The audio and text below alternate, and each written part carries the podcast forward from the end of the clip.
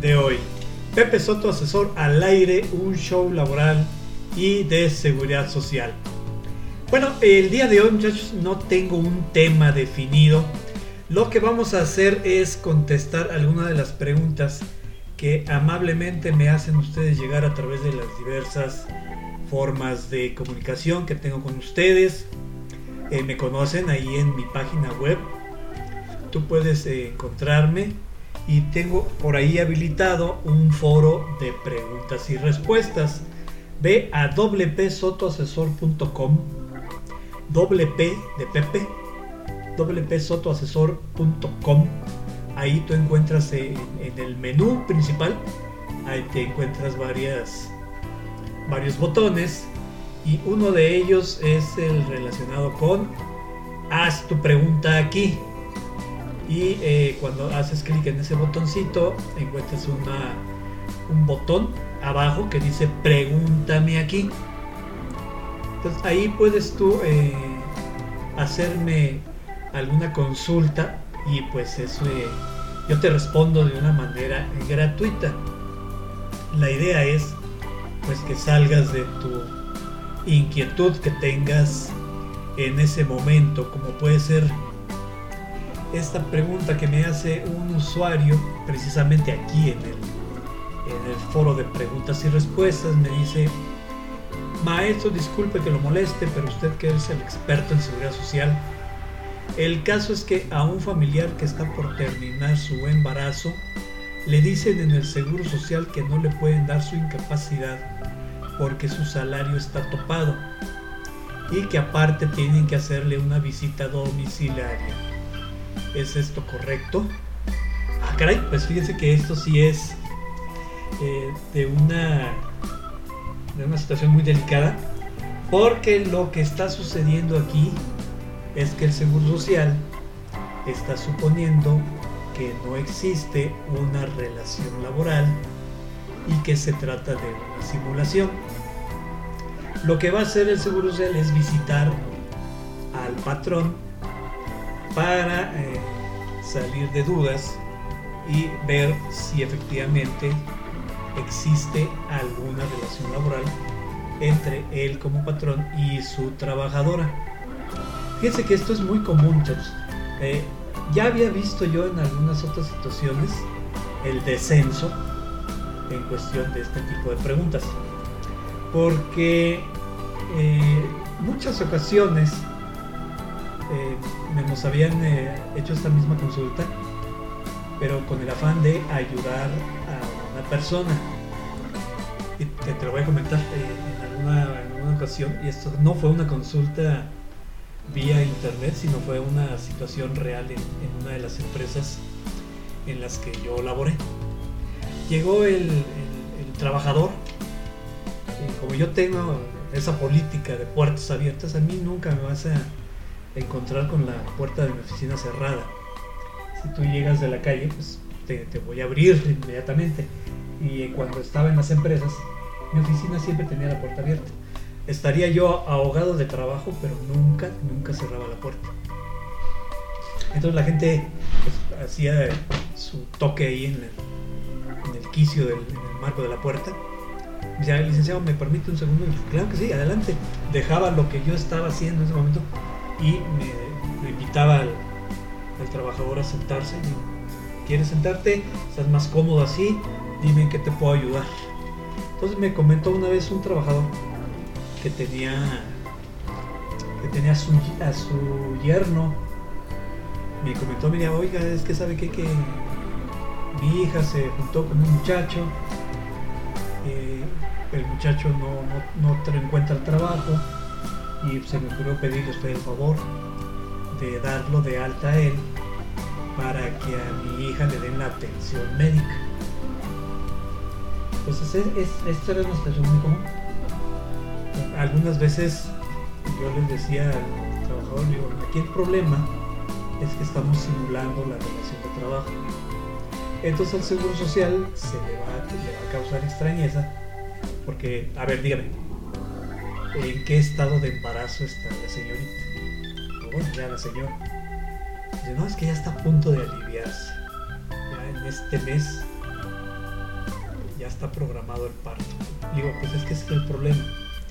El Seguro Social va a, a considerar que es una casualidad que el trabajador tiene algunos algunas semanas sin cotizar y de repente alguien lo da de alta y a los pocos días solicita el servicio para su pareja porque está por, por aliviarse de su embarazo. Entonces el Seguro Social supone que existe una simulación. Y en el caso de la pregunta que me hicieron aquí en, las, en mi página web, que resulta que es la trabajadora, que es la trabajadora la que está embarazada y que al, estarla atendiendo le eh, advirtieron que era muy probable que, que no le dieran la, incapacidad sí se la dan. O sea ella sí va a poder descansar recordándose el pago del subsidio de incapacidad porque nos dice la ley de seguro social que debe de tener cuando menos 30 semanas cotizadas en el último año contados a partir de la fecha en que ella le expide la incapacidad. Entonces a, ella ya le comentaron esos dos detalles. Uno, de que su salario está topado y que le van a hacer al patrón una visita domiciliaria. Entonces, fíjate, el primer, el primer caso que te comenté del, trabajador al que, le, al que solicitó la ayuda para dar de alta a su hijo porque su pareja estaba embarazada. Ese es un caso también que el Seguro Social asume de que hay una situación de, de simulación por la prontitud en, solicitar los servicios médicos. y en este otro caso, que ya me llegó aquí a la página web, es el, el de que le van a hacer la visita domiciliaria porque también me imagino que esta trabajadora tenía poco tiempo elaborando y qué casualidad que también ya en fecha muy próxima está a punto de tener a su bebé. Bueno, en, este segundo caso no habría ningún problema siempre y cuando se, le demuestre al auditor del Seguro Social la existencia de la relación de trabajo. Pues, ¿qué hay que hacer aquí en estos casos, muchachos? Pues hay que tener nuestro expediente laboral debidamente integrado. Fíjate que, el expediente laboral, incluso desde el punto de vista fiscal, es una obligación tenerlo, porque así no lo marca el reglamento del, Código Fiscal de la Federación. para que el contribuyente pueda deducir sus salarios, pues todos los documentos que comprueban la relación de trabajo deben tener los, eh, contribuyentes debidamente integrados. Entonces fijas cómo ya está todo ligado, lo que es lo laboral, seguridad social y fiscal.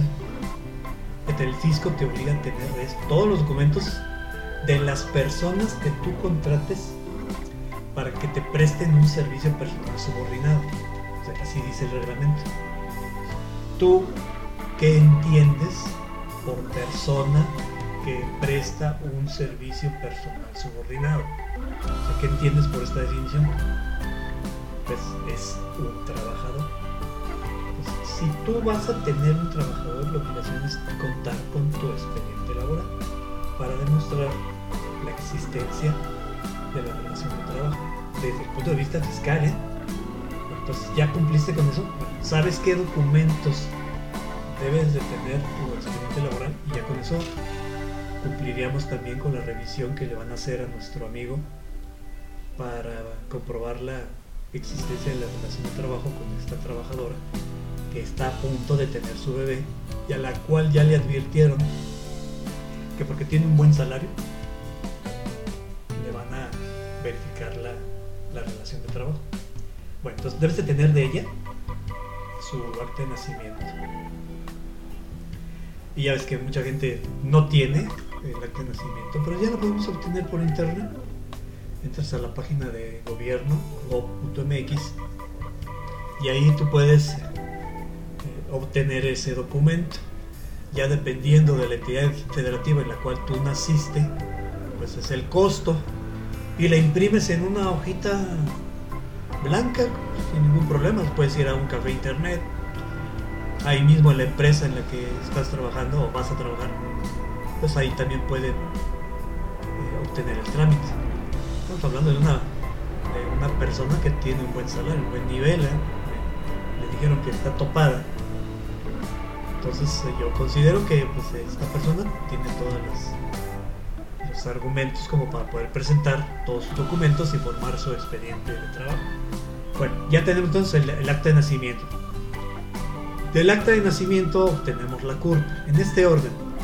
Del acta de nacimiento obtenemos la CURP y también entramos a la, para obtener ese documento en la página de gov.mx. Ahí en la ficha de los trámites busca en el buscador, ponle la CURP, Q, y te va a traer la, la página que deriva del Registro Nacional de Población, que de ahí es la única, el único lugar oficial en el cual podemos obtener este documento. Sí, porque hay muchas páginas.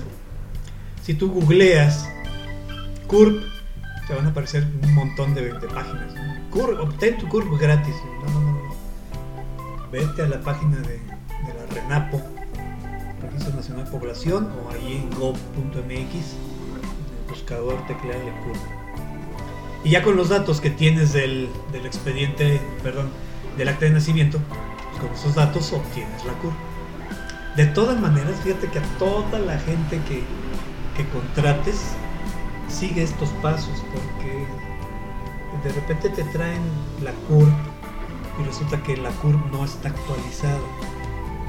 Te voy a comentar, yo este, cuando mi amado padre tramitó su pensión de seguro social también, tuvimos que conformar su expediente de trabajo.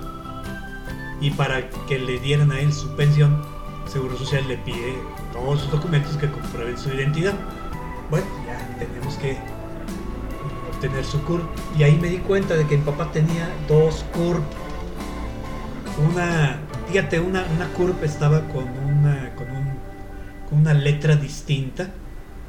Y una letra distinta te puede cambiar toda la configuración.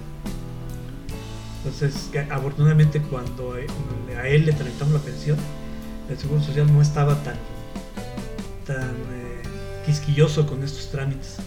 Ahorita vas a solicitar tu pensión y el Seguro Social te lo hace mucho de emoción. Y te revisa todos tus documentos que todo concuerde. Y pues todo va con base en tu nacimiento. Entonces, si por ahí ya hay algún dato personal mal, pues apúrate a corregirlo. Yo por eso les comento, pónganse ahí en su en su reloj checador, que todo el mundo lo vea cuando cheque y que vean ahí un letrero.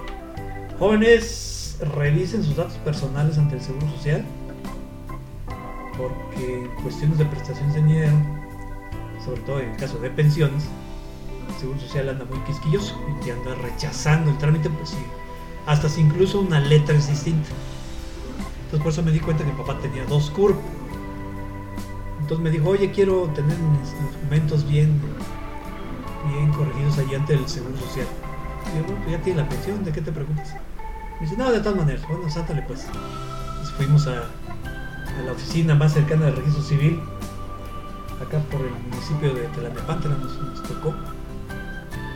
Y la persona que nos atendió nos dijo, sí, efectivamente, eh, el señor Soto tiene dos, dos y pues hay que hacerle al señalamiento al sistema de que una de ellas se va a cancelar no se elimina el sistema, pues se queda ahí, simplemente se le hace la anotación de la cancelación.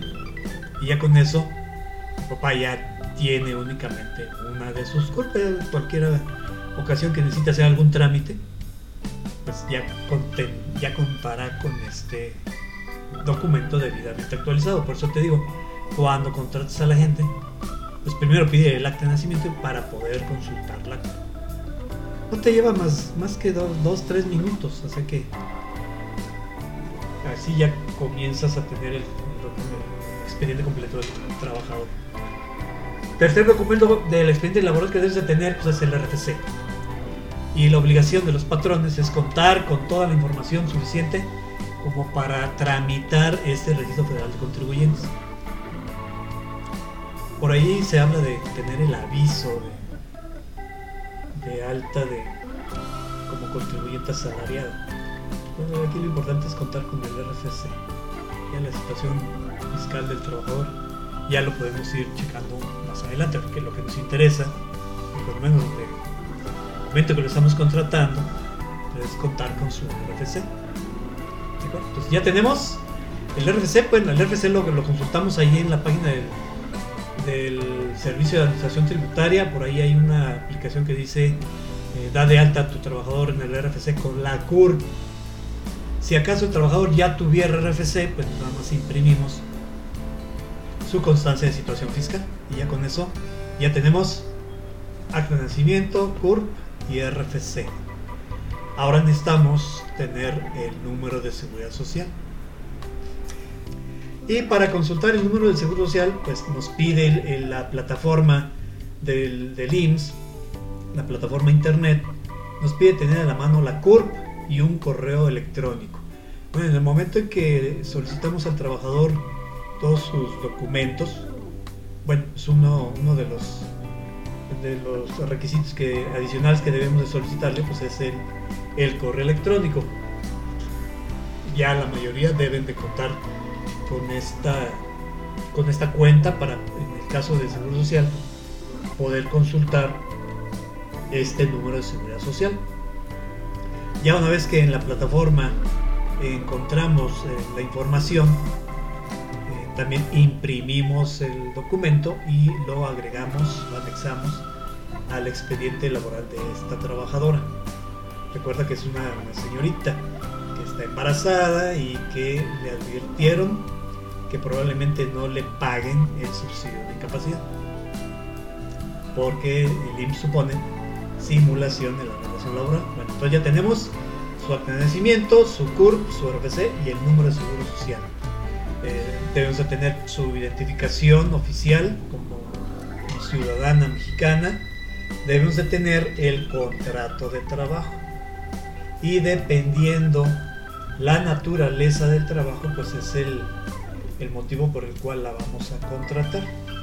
Y eh, la ley del trabajo en su artículo 35 nos señala las tres únicas formas posibles en que podemos dar de alta a un trabajador, que es por tiempo indeterminado, o sea, es un trabajador que nos va a realizar una labor fija y permanente una labor ordinaria.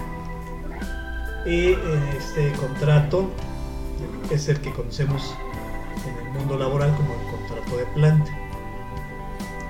Dentro del contrato de planta tenemos dos nuevas modalidades que surgieron a raíz de la reforma laboral del 2012, que fueron el contrato a prueba y el contrato de capacitación inicial en, los cuales, pues mediante una cierta temporalidad, eh, que puede ser en el caso del personal operativo hasta de 30 días, contrato de prueba, eh, para que nos demuestre sus aptitudes.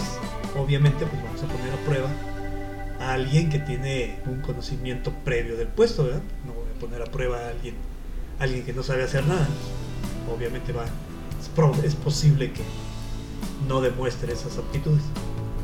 Y el otro contrato, el de capacitación inicial, pues que está orientado hacia, hacia los nuevos trabajadores, a los que no tienen la experiencia ni el conocimiento en el puesto y que para eso los vamos a capacitar. Que si es personal operativo, pues máximo un contrato de tres meses de capacitación lo que le podemos dar.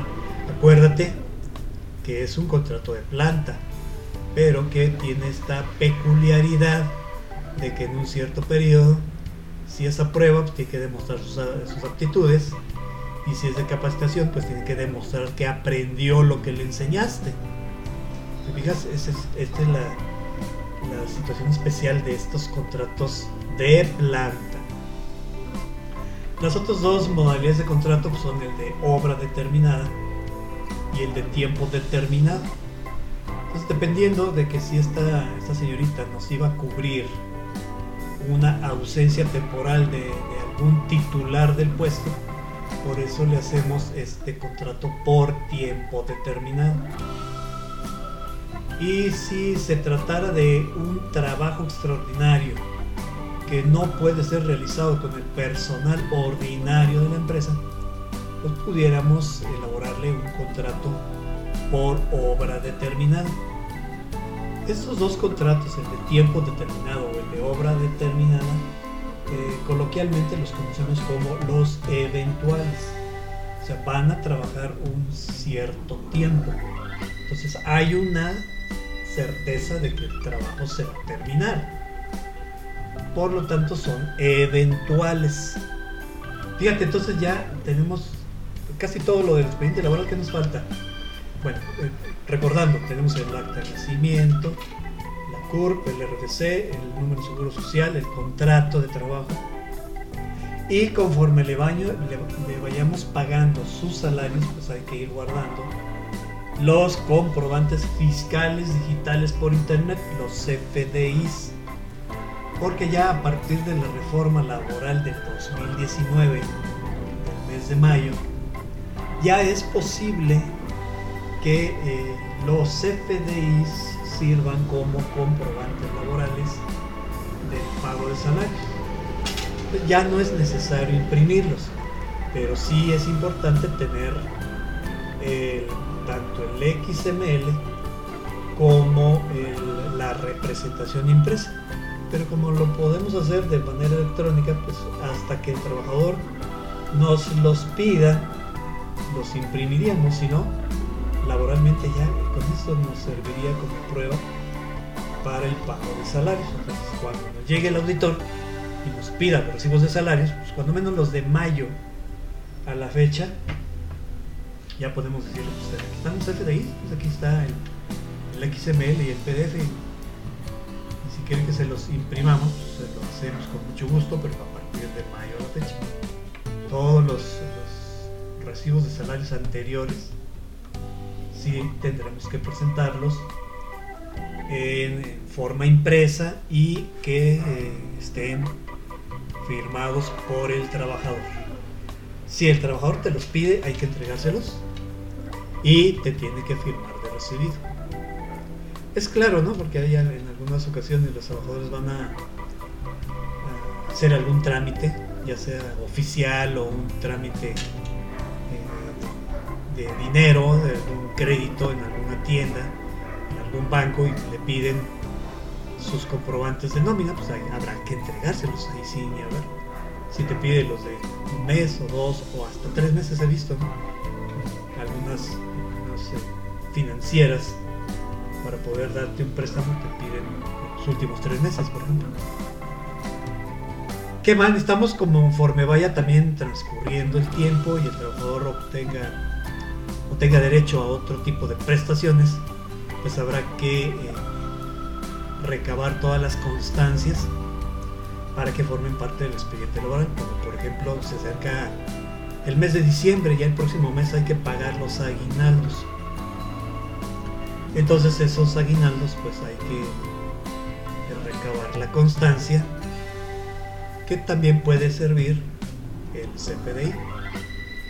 Eh, cuando ya sale cumpleaños, aniversario y se vaya de vacaciones, pues hay que darle su constancia de disfrute de vacaciones.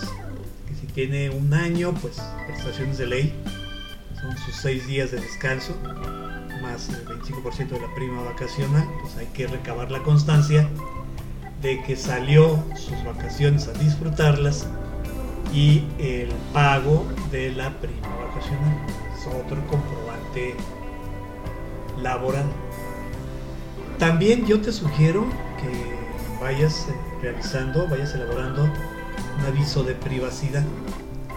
¿Por qué? Porque vas a manejar datos personales del trabajador y algunos de esos datos pueden llegar a ser sensibles. Como por ejemplo, hay, hay muchas actividades a las cuales se puede dedicar el trabajador, de las cuales se requiere que cuente con buena salud y por el hecho de estar sano, pues es una situación que es personal. Por eso es importante que tengamos ese aviso de privacidad. ¿Cuál será el objeto del aviso de privacidad? Pues contar con estos datos personales del trabajador para hacer frente a estos eh, compromisos laborales, fiscales y de seguridad social. Todo aviso de privacidad sencillito. Puedes entrar al Instituto Nacional de Acceso a la Información, el INAI. Hay por ahí un botón que dice genera tu aviso de privacidad. Genera el, el sencillo y ponle que el motivo de recabar los datos personales del trabajador o del candidato, porque también desde que lo, reclutas, no sabes si en verdad se va a quedar contigo, pero ya estás con tu poder en los datos personales de él. Por lo tanto, es, yo considero que sí debemos de tener ese aviso de privacidad para el manejo de los datos personales del prospecto o ya del trabajador en sí. ¿Qué más? Si tú quieres puedes agregarle el comprobante de estudios si lo necesitas. También puedes tener el comprobante de domicilio, que también es importante.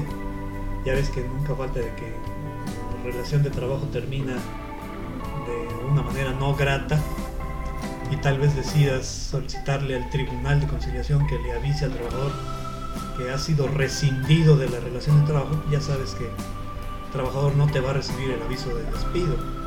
Te lo vas a pedir al tribunal que localice al trabajador. ¿Dónde? Pues el domicilio que él hubiese proporcionado. Por eso sí es importante contar con ese otro dato personal, dónde vives. Ya sabes que también con el uso de los celulares, que también es muy práctico tener el celular del trabajador, es muy común que pierden el teléfono y en lugar de conservar el mismo número anterior, cambian. Pues también hay que, hay que eventualmente cada, no sé, yo creo que cada cuatro meses, ¿eh? que actualices tres veces al año los datos personales de tu trabajador. Dónde vives, cuál es tu domicilio, que te traiga su comprobante de domicilio y tu último número celular para poder localizarlo también en caso de alguna urgencia. Que él también pueda comunicarse contigo para reportarse, pues tal vez que no va a a trabajar y tú entonces puedas tomar providencias. Fíjate que esto es lo, lo, básico que debemos de tener de nuestro expediente laboral. Ya con esto yo considero que es muy posible solventar la auditoría del Seguro Social para corroborar la existencia de la relación de trabajo. Ah, otra cosa que también debes de, de tomar muy en cuenta es capacitar al, a tu personal que atiende al público, porque ves cómo son los auditores llegan ahí a, a, recepción y comienzan a platicar con la recepcionista. Le hacen plática y en una de esas les soltó, te digo porque ya me sucedió, con, una, con un cliente. Porque les llegó el auditor, empezó a hacer migas con la chica y de repente le soltó la pregunta, oye, ¿y tú conoces al licenciado Sinforoso Rosado de la Colina? Y pues obviamente ella no lo conocía. No, no, pues aquí no lo conocemos. Y ya con eso el auditor ya ni siquiera preguntó por el representante legal, ya inmediatamente se llevó su, su acta de notificación, acta de revisión, y ya se la presentó a sus superiores. obviamente, o sea, eh, yo sé que esa, esa, acta estuvo viciada de origen, o sea, él de todas maneras debió haber preguntado por representante legal.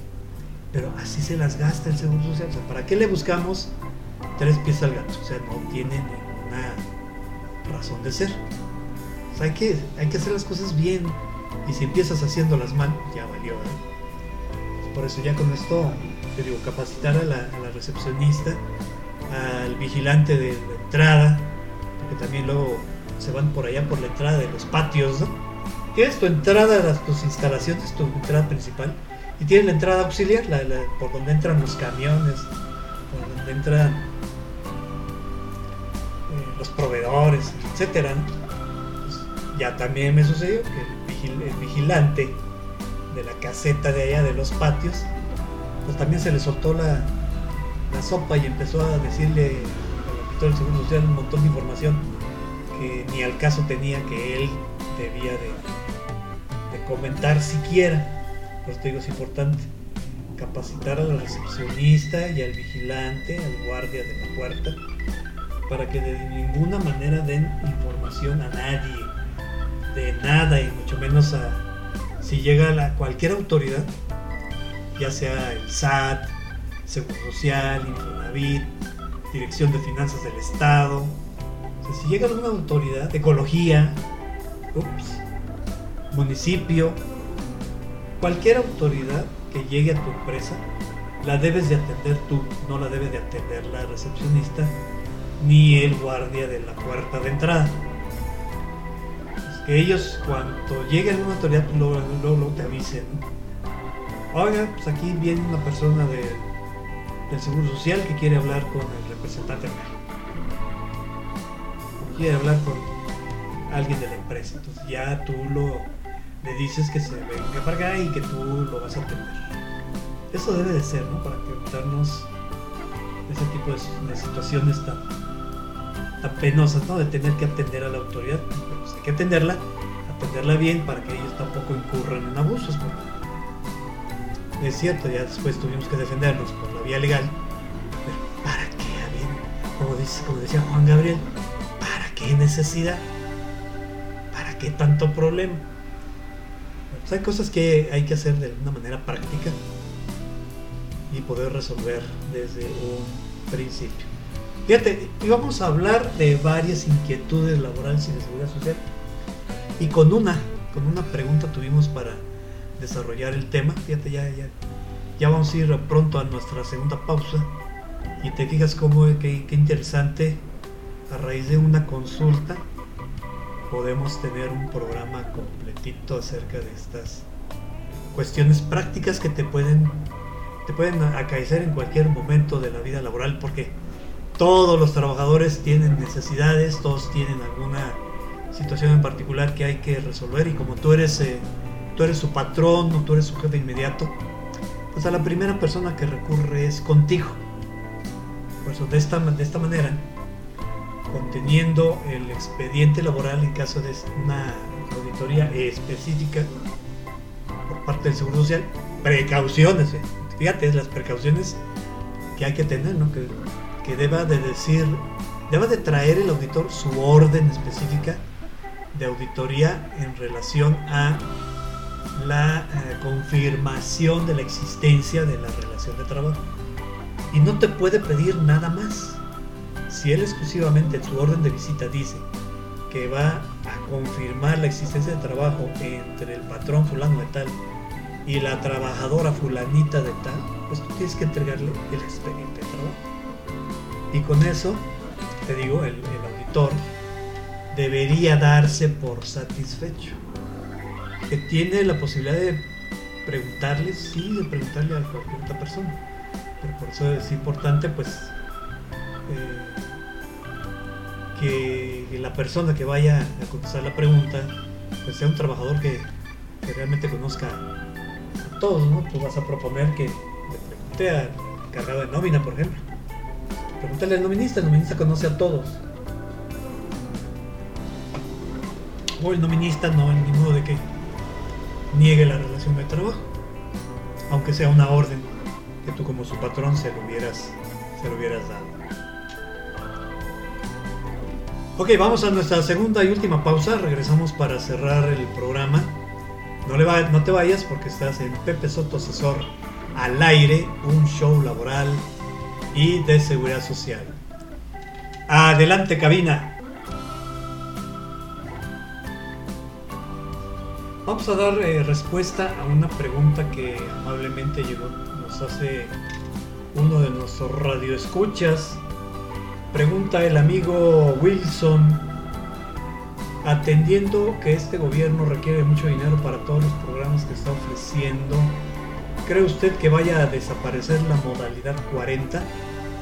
Por lo menos para evitar que la gente continúe pensionándose con salarios topados.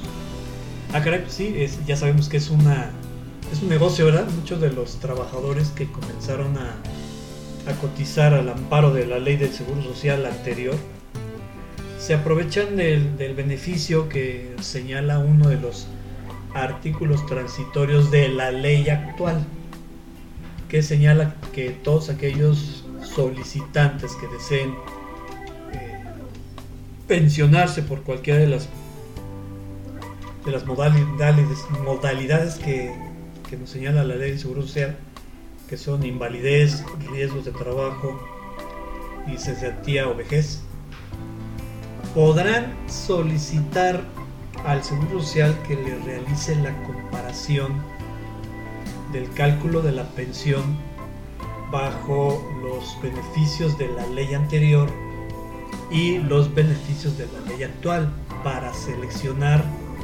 aquel régimen que más les convenga. Entonces, en el caso de las pensiones de cesantía y vejez, pues es un negocio, las cosas hay que decirles tal cual, ¿no? mucha gente está viendo que eh, si opta por darse de baja del régimen obligatorio y continuar de, manera voluntaria, esta es la modalidad 40.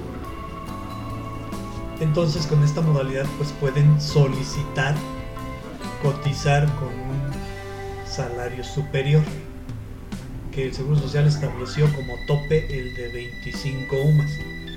Tope indebido aquí entre, entre paréntesis. No debiera utilizar la UMA para aspectos de seguridad social, porque nosotros al trabajador no le pagamos UMAS, le pagamos salarios. Cerramos el paréntesis.